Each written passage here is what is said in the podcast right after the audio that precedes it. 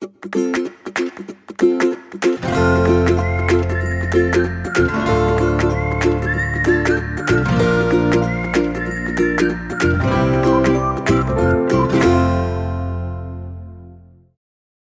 家好，欢迎收听留学大小事 Linda 的聊天室，我是 Linda。今天聊天室来的是 Will 顾问，Will 您好，你好，聊天室的朋友大家好。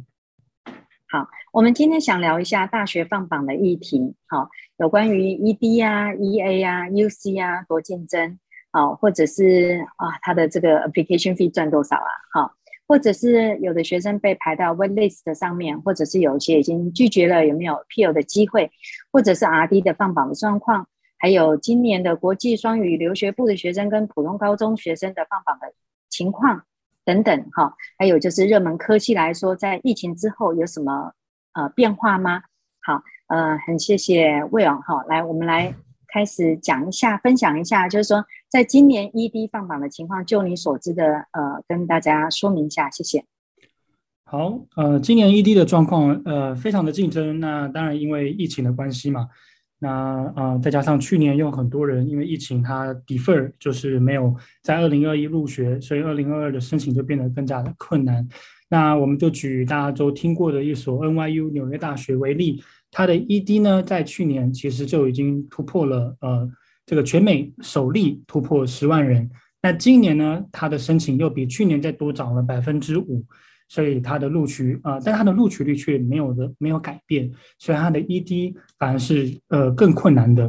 那除了纽约大学，其实我们我们也看到了非常多大学有这样的一个现象，像东北大学去年是七万五千人申请，今年就高达到九万多人申请。我记得那个呃，我我好像知道有一所呃国际部的学校，他们的今年放呃 NYU 当成 ED 的学生的数量跟被接受的情况，好像是历届新低。好、也可能是因为疫情的关系，对吧？嗯，是，对。像台湾就呃有一所蛮知名的国际学校，他们往年的 NYU ED 都有呃快一半呃的录取人数，但今年却只有一位。这是我们听到的，对，真的是很惊人哈。好，那呃，像我知道的，像约翰霍普金斯大学也是嘛，对不对？因为以前，嗯、呃，以前的做法是说，如果我今天 ED 呃没有被接受，那有有的学校他会说，我们的 EA 或者是我们的 RD 会继续审啊、呃，应该是 ED 没有上，RD 会继续审，它是一个 option。但是因为疫情，嗯的状况，甚至连 SAP 都不要的状况下，现在已经没有这没有办法这样，因为爆大量哈。那我在想要问一下，说，呃，这个今年的 EA 的情况又是什么呢？今年 EA 的情况也是相当的竞争，而且啊、呃，发现很晚。比如说，呃，麻州 Amherst 大学以前的情况，在十二月如果申请 EA，在十二月中会放榜一第一批，那第一批它放榜人数蛮多的，但今年。很多都没有在十二月中就放榜，反而到了一月中或者一月底的时候才收到结果。那像我们也有收到学生申请 U Maryland 或是 Wisconsin Madison 的 EA 的得到的结果都蛮蛮后面的。对，那可想而知，就是申请人数非常的高，但是录取人数都没有变。对，我知道哈，像去年来讲，我们很多学生上了 Massachusetts Amherst，拿了很不错的奖学金哈，很高额。以一个州立的学校来讲，可以拿到那么多奖学金，实在是很少见。但是今年哇，完全不是这个样子了。那其实，在 UC 里面的变化更惊人哈。我们来聊一下 UC 的情况又是如何呢？哇，讲到 UC 就更可怕了，因为 UC 呢，这个大学有九个校区嘛。那这九个校区里面，呃，当然大家都最喜欢的 UCLA、UC Berkeley，他们的申请人数从前年，哦、呃，像 UCLA 好几年前就已经突破十万人了，然后到了前年呢，十二万九哦，然后去年这个十三万九，今年非常的可怕，又多了一万人，就是将近十五万人申请。那我又很好奇了，你有算过他的 application fee 可以赚多少钱吗？哦，这个有算过，非常的惊人哦，因为我们以一所学校申请费是八十美金来算嘛，那。全部的 UC 校区申请人数加起来哦，它大概呃今年大概有二十一万多人，那换算成台币呢，相当于四亿七千多万台币。好，我要这边要说明一下哦，它有分呃，就是国际学生是八十，好，如果不是国际学生，事事实上是不没有八十的哈。那呃，加州有四千万的人口哈，有这么竞争的状况，也是因为呃 SAT 它不需要了，因为疫情的关系。那你觉得这个 SAT 不需要了，它的 UC 又比较竞争，以台湾来讲，呃，多数的学校或者是多数的学生是以考试取胜的哈，在突然之间不需要看这个 SAT 的状况下，那这个困难度有提升吗？那为什么呢？困难度呃一定提升的。那当然很简单，因为我们华人是最会考试嘛。那撤掉 SAT 之后呢，我们会瞬间发现，哎，我们的优势突然被拿走了。那呃，UC 就只看什么呢？他看了很重的 GPA，在校成绩高不高？那还有一个很重要的就是活动，有没有 leadership 的这种呃特色呢？有没有组织的能力呢？或是这个号召啊、影响这些能力？那学校都在看这一方面，那甚至 UC 的 admission team 他们有提出啊、就是说有些学生的 GPA 非常高，那在当时还需要 SAT 的情况下，有些人考到了一四五零、一五零零，但却没有被录取这个 UC 的 LA Berkeley 或 Santa Barbara。那原因是什么呢？学校有讲到说，嗯、在写 UC 四题的 essay 的时候呢，很多学生没有表达他们想念大学的一个冲动。没有想，没有去表达说为什么大学对他们来讲生命是重要的。那欠缺了这一块之后呢，大学就觉得说，嗯、呃，没有能够说服我的这样的一个原因。我讲一个例子哈，我有一位有一对兄弟哈，哥哥上了伯克莱，弟弟换弟弟的时候没有上。那没有上的时候呢，有去呃去询问哈，那学校说，他意思是说我哥哥有的我也都没有少，好，那为什么我哥哥上了我却没有上？学校说，像你哥哥这样的条件，嗯、我们来一个就好了。好，意思也就是说，嗯、大家呢，其实，在活动的这个部分呢，他的就是没你不行，非你不可的那个概念是什么？不是说你今天得了一大堆的奖项，你拿拿奖项这件事情，跟你的 GPA 要高这件事情，都算是进这些学校的一个基本款。是但是重点是你有什么你。比如说，他时常会问到一些 diversity 啊，或者是一些 contribution 啊，对这个社区啊什么，他想要找找出那个独特性啊，好、哦、稀有性，哈、嗯哦，是这样子。那我们来讲一下，就是有的学生拿到 wait list 哈、这个概念又是什么？等得到吗？有机会吗？还是空欢喜一场的结果呢？好。啊 waitlist 也是非常的煎熬啊，一样像像这个 UC 刚刚讲到这么多申请人数，其实 UC 的很多校区我都发了好多的 waitlist，但其实 waitlist 呢，呃，当拿下来的当下当然呃也是开心的啊，但是他等待却是非常的煎熬的，因为像我们遇到非常多的学生 UC waitlist 最后等到的时间大概在六月啊，六月初六月中，那那个时候我们都知道五月一号就要按一个 acceptance 嘛，就是要去接受其中一定你想要去的学校。对，那其实 waitlist 的也有是蛮低的。好，那我们再针对 waitlist 的这一个部分哈，再做一个说明好吗？因为有的学生的确拿到一些 waitlist，他们在纠结说，呃，要不要继续等啊？有没有机会啊？还是说到最后还是空欢喜一场啊，白忙一场啊？嗯，好，那 waitlist 的话，其实还是非常的煎熬啊，因为很多像 UC 就发了非常多的 waitlist 给学生，但是我们一般遇到的状况是呢，很多学生在五月。底啊，六月初才收到 waitlist 的结果。那呃，当然一开始拿 waitlist 的时候还是满怀着期待，但最后拿最后的结果还是啊、呃、没有。那其实我们发现一个现象，就是录取率越低的学校，它的 waitlist yield rate，就是它的这个呃能够拿到 offer 的这个的比例啊，也是非常非常的低的。像 Georgia Tech，它其实在呃去年的时候，他自己也有呃写一则这个新闻啊，就是说。呃，waitlist 真的呃会让人家抱期待吗？然后他们做调做了一个调查，其实发现啊、是没有的，因为很多的 waitlist 它其实就是真的是空欢喜一场。但是我觉得啊、并不是说不能等待，因为像 UCLA 它呃去年也可以让人家写这个呃类似这种呃 letter 去来呃 continue interest letter，那让学生表达他对学校的喜爱。那的确我们有遇过学生这样子写之后有上的。对，我前我曾经有一位台中女中的一位学生呢，他也是这个状况，就是说他是 UC Davis 也是排到 waitlist，他也是写了一个 statement，呃，真的就是很认真的去写出他想要表达，他真的很想要这个这个机会。后来他也是在这种状况下有等到候补。好，那我们接下来再讲一下，就是说，那如果被拒绝的话，有 appeal 的这个机会吗？那大概是什么时间点？那你有经验过吗？有案例可以分享吗？呃，很多学校的拒绝信呢，它上面都有讲到，啊、呃，不会提供这个 appeal 的一个机会。但是很多学生就很乖，就是不做 appeal。但我们发现有些学校呢，其实跟他询问 appeal 呢，还是会得到一些回复的。那我们都知道五月一号呢，这个大家都要按呃接受一所学校嘛。但是在五月一号之后呢，学校就会很快的知道他们学校呃录取的人数跟 enrollment 的比例的这个悬殊在哪里。那这个时候。在五月一号之后再去问 appeal，其实也是会得到一个回复的，不管结果是正面还是负面，这是我们有经验的。那当然，像有些学校，他也是啊、会在拒绝信提供的时候呢，他就会讲 OK appeal，像 UIUC。对，没有错哈。那能不能分享一下，就是今年国际双语留学部的学生们跟普通高中的学生的放榜的情况有什么不同吗？比如说普通高中的学生，我们最常听到的就是他们没有 AP 的课程，他们还要等着台湾的学测。然后再一个，他们来自于这个学校的资源协助都挺挺少的。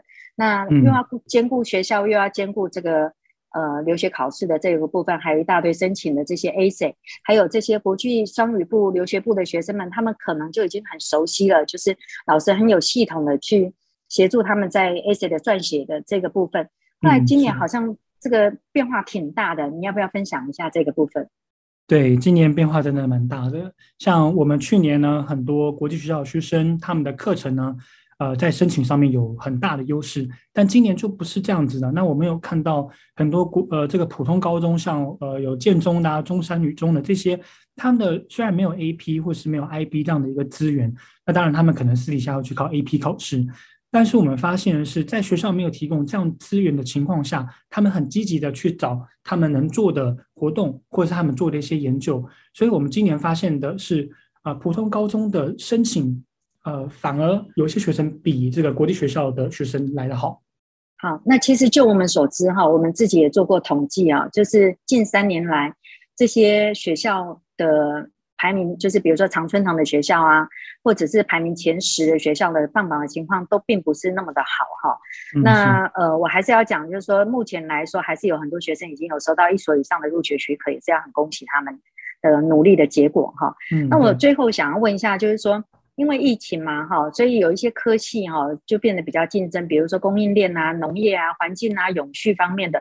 那就你的呃经验来讲，在今年的某些科系，是不是还是维持着这么的竞争，或者是某些科系有什么样子的变化，可以分享一下吗？谢谢。呃，我觉得啦，CS 啊，像这个念资工的啊，或者念工程的，它的竞争度一直是存在的，尤其 CS 它非常的很明显。像我们去年申请的学生 CS 呢，嗯、条件不错的，基本上申请他不会遇到太大的困难。但今年就不是这样的情况了。那当然，我们也可以知道是，呃，疫情带来的影响的确是很大。那很多优秀的申请者就瞬间突然涌入，所以我们知道 CS 它在申请上面的难度还是相当的大。那当然，我们有看到有一些商学院，它的这个呃，因为大学的商学院一般都是不会选科系。那它的情况也变得非常的困难，像 UC 就特别明显。去年啊，我我们遇到很多学生申请 UC 的，不管是 Irvine 啊、Davis 啊，还是这种呃 San Diego 的商学院哦，条件到了基本上都会上。但今年就真的不是这样一回事。对，今年真、呃、真的变化很大。嗯、对，非常大。疫情提供这个带来的影响。那当然，我们也有一些学生申请，像呃 Animal Science 啊，它是在这个呃 Agriculture 里面的。那他的这个申请结果就相当的不错，那或者是我们有看到学生申请 psychology，那 psychology 呃，当然它不是算是一个小众，但是的确啊、呃，跟华人申请这样比例下来呢，它比的确没有像这个什么资工啊，这个工程类的啊这么的竞争。对，我们也有发现一个现象，男生念理工科，女生呢蛮喜欢念这个，蛮喜欢选择的是心理方面的哈。那其实我们我们也都有年轻过哈，我们有时候想想这些十八岁的学生们哈，在看到这个陆续放榜之后啊，心情之沉重啊。可是我其实是要鼓励大家哈，就是这场仗已经打到现在啊，大概放榜的情况已经大致呃已经定下来，只是接下来下一个。阶段是要选择哪一所学校，呃，做努力哈，去做一些分析。那这一长串的路这样走下来哈，因为这一条路对他们来说，可能从九年级就开始准备了。那以一个呃大学申请的顾问来讲，你怎么去给这些学生建议？是说，呃，日后这个拉长战线，及早准备，然后重心不一定要放在那个。我像以前还没有疫情的时候，我们看到每一个学生都是跑到这个柬埔寨啊，或者是什么地方去盖房子啊什么。那有的家长就是说，嗯、跑那么远干嘛？那个贡寮海滩捡个垃圾不是就可以了吗？哈，我我有看过有一个，我我看过有一个学生，他是写说他跟他爷爷在梨山呃一亩三分地的一个祖孙情哈，然后他们用有机栽种的方式，嗯，然后呢呃号召了同学，然后利用这个什么时间，然后去耕这一块地。然后到最后呢，呃，他当然碰到因为有机嘛，所以他不使用农药的状况下，碰到很多问题。那他可以去找答案哦，去跟一些大学的这个呃农业系、农业相关的这些系所的这些教授去请益哈。他们真的真的就是自己想办法，到最后收成了之后，怎么样借由同学的这个上网的方式去行销，然后卖掉了这些收成的这些水果。他是用这样子的方式申请到非常好的学校哦，我觉得。每一个人的故事都不一样，不一定要砸大钱去，呃，跑去柬埔寨去，呃，盖房子，或者是到哪一个海滩去捡垃圾哈。相对的，就是说这件这件这个故事的延续性。所以，呃，接下来我们会用利用几集的时间来针对大学的呃 essay 啊，或者是活动啊，哈，再做一些探讨，或者是做呃分享哈。嗯。那今天很谢谢 Will 顾问哈，来跟我们呃这个。讨论一下大学放榜的议题哈，谢谢。谢谢。那呃，接下来我想要讲一个故事哈。那我们刚才有提到 NYU 嘛哈，其实世界上最难进的梦幻学校是 NYU 的阿布达比。那他在二零一零年的时候呢，在阿拉伯联合大公国的阿布达比设立分校。一二年的时候增加了上海的分校，所以有申请 NYU 的学生们，他们在大学申请的时候看到三个 location 的选项，一个是 NYU 的，就是纽约的主校区。再来是 NYU 的阿布达比，还有一个是上海。那我呢是在二零一八年的八月去了一趟杜拜哈，当时的是呃暑假嘛哈，但是却是旅游的淡季，因为它的温度是气温是四十八度，体感温度呢是五十四度。呃，这这一辈子大概没有去过这么热的地方哈。我我去过这个夏天的 Arizona 都没有热成这个样子哈。那这十天的杜拜行其实还有一个特别的任务，就是去参观。这个 NYU 的阿布达比，那杜拜呢，距离阿布达比大概的车程差不多是八十分钟。那我有机会去参观了学校，看了他们的宿舍啊、图书馆啊、室内运动的设施啊，而且也跟他们的 admission 聊了一下他们的要求等等。那我也发现了网站上的一些资讯呢，不全然正确，所以在这边我也会建议说，如果有问题，还是跟学校询问，而不是一直爬文哈。那我讲一下这个学校申请的状况哦，就是说他通过第一轮的书面审查。那他会邀请，就是说这些 qualified 的学生到杜拜去参加为期四天的 candidate weekend。这一段时间会有一些测验啊，或者是透过活动来了解候选人嘛，好，再来决定要不要收他们。那短短的四天呢，可能你会有机会来跟这个来自世界呃总共一百八十位的学生互动，然后去体验一下说在阿布达比的这个校园生活。那我这边分享几个数据啊，在一零年的时候九月，那时候的录取率是一点六五。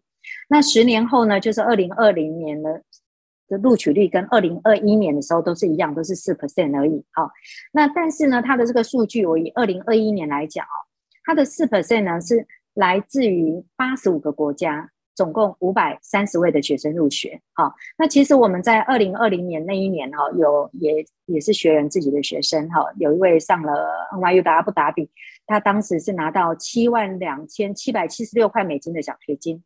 那目前这个学校来说呢，它还是以大学为主。那后来还有增加两个硕士的课程，一个是 Economics，还有一个是 Art and Media。哈，那呃，目前有十一个博士班的课程，以理工科居多。做一个小分享哦。呃，这个学校呢，夏季的高温哦，跟风飞沙的这个问题，真的是需要时间来适应。其他都挺好的，学校不大，但是资源无限。哈，有兴趣的学生可以关注。好了。以上呢，是今天分享的内容。对于留学的相关议题，希望能有不同的思维。